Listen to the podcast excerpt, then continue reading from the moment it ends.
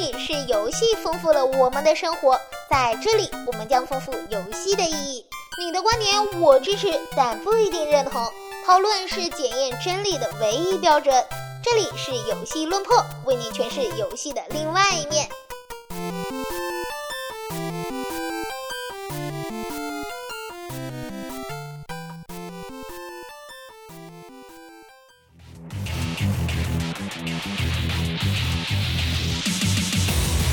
Hello，大家好，欢迎大家收听游戏说的音频节目，我是大 G。那么提到世嘉呢，我想很多人第一反应可能是超级刺猬，也就是那个索尼克了。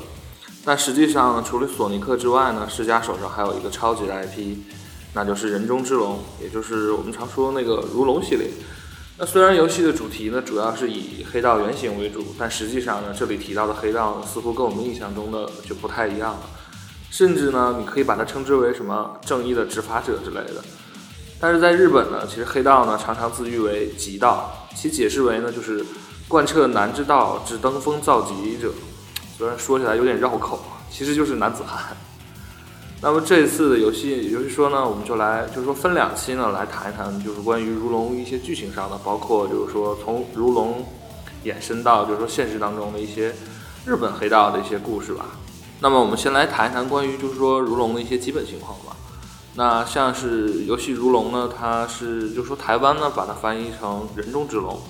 那是由世嘉创作并发行的一款动作冒险游戏。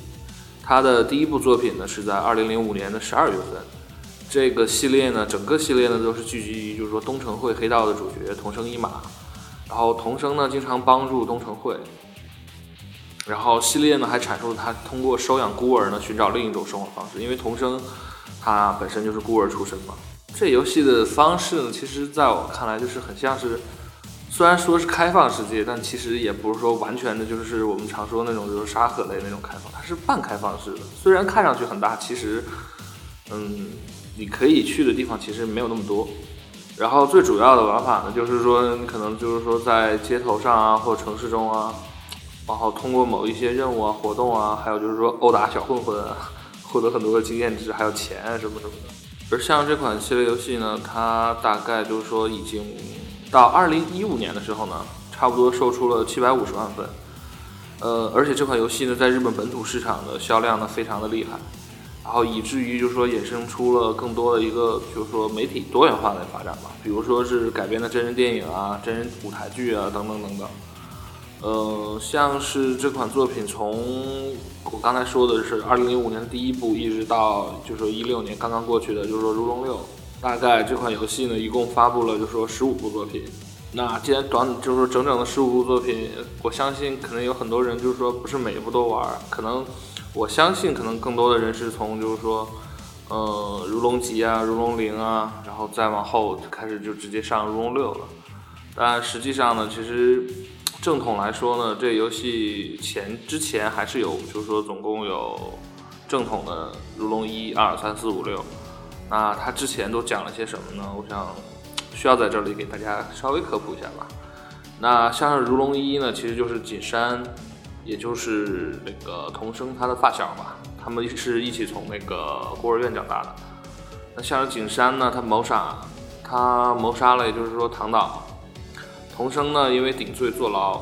然后这期间呢，东城会的三代老大呢，因为参与组织洗钱一百亿日元，然后就被杀掉了。那破坏洗钱的呢，有三代目风间，还有洗钱者的老婆，就是童生他那个青梅竹马的那个由美。然后之后呢，就上面我提到这些人基本都死了。那像童生出狱以后呢，就被卷入到了这个洗钱的一百亿当中嘛。然后后来就经过一系列的战斗啊，最后还有什么？他那个发小从就是说最后一刻反省自己，怎么怎么怎么样，最后反正就是稀里糊涂有点，然后童生就被当成了同东生会的第四代老大。当然他可能是觉得自己不是当老大的料嘛，所以就是他继位的同时呢，就退位让给了第五代。呃，像如龙二呢，就是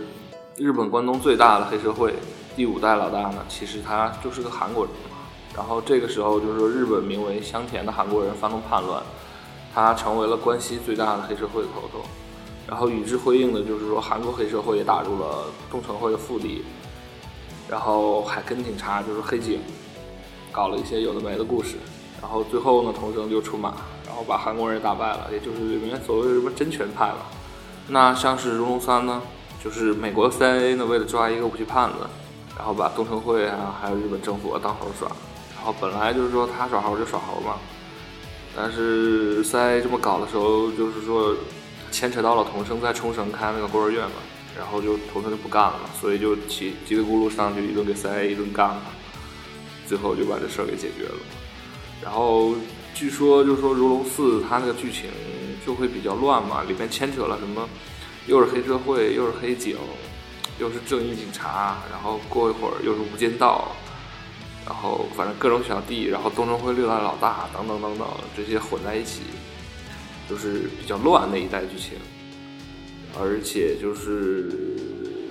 反正最后那里面还搞了一个特别有意思的，就是从天台往下丢那个，就是在楼顶丢了大概有一千亿日元嘛，反正是有信用对吧？大家笑笑就好了。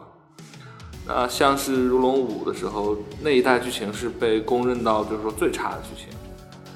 反正就是关西老大他死了嘛，快要死了，然后他总想搞点事情，然后就让他的那个儿子。叛变要当领导，然后投生出马把他给打败了。那像是如龙系列的终结，也就是前段时间十月份刚上的那个如龙六，它就是说是同生一马的谢幕演出嘛，等于说是那个其实还是比较有意思的，就是说一个日本老战犯挪用在二战的时候挪用公款，造了一个特别大的一个大核战舰，但是还没造完，战争结束了，因为他是挪用军费嘛，所以。他想把这件事情隐瞒起来，但是当地那个船厂他不干嘛，就把那个船给藏起来，然后要挟这个这个将军，然后这样他就可以获得好处，让这个船厂发展的更好。然后因为就是说童生他那个收养那个女儿嘛，就是个妖，然后被车撞了，然后他就调查嘛，然后又给他就是说有点喜当爷的那种感觉嘛，还要找这孩子的孙，就是说他这个。等于说他干孙子的父亲是谁？等等等等，去找的时候就把那个大河战舰的秘密给曝光了嘛，然后就把这件事情给整出来了。呃，最后呢，就是说他的退场呢比较可惜吧，就是是，就是说为了保护身边的朋友啊，保护那个瑶人啊，保护瑶等等等等，他就说必须就是说跟。政府要求他去隐瞒大和战舰的秘密嘛，所以他就选择了在户籍上死亡。也就是说，他真人虽然没死，但是对外宣称他已经死了，而且他不能再跟自己的朋友见面。那说实话，其实是挺心酸的吧。那像是正统的这六代续，就是说剧集呢就是这样了。那像是还有两个比较特别的版本，就是我刚才说到的《如龙集》和《如龙零》。那集呢，其实相当就是相当于《如龙一》的重置版，只是在它重置之内呢，加入了很多额外的剧情，就比如说它那个兄弟景山的剧情，比如什么由美啊、丽娜呀他们等等那些剧情吧。那《如龙零》还是比较有意思，《如龙零》就是双主角设定嘛，他那个真岛悟郎，如果玩过游戏的人肯定知道，就是那个又逗逼又有点有意思的，都戴着眼罩的男子。其实这一部呢，更像是就是为了他这个人气角色去帮他，怎么说呢？去设定形象吧，就是去讲了这两个男人，同生一马在刚进入东城会之前和这个真岛乌郎因为被开除组织而为了就是说为了纷争，就是要在黑道上闯出名堂，两个人之间付出的努力嘛。那那个时候的童生呢，根本就没有目标，也没有梦想，就他其实根本就不知道为什么自己要进黑道。就是那种感觉，然后当然会比较有意思。其实如果你真的想玩这款游戏的话，如果你没有时间说每一步都玩的话，其实是真的可以玩一玩《如龙集》，玩一玩《如龙零》。当然，如果你不嫌稍微剧情有点跳的话，是可以直接玩《如龙六》的。我觉得是不会影响你的理解的。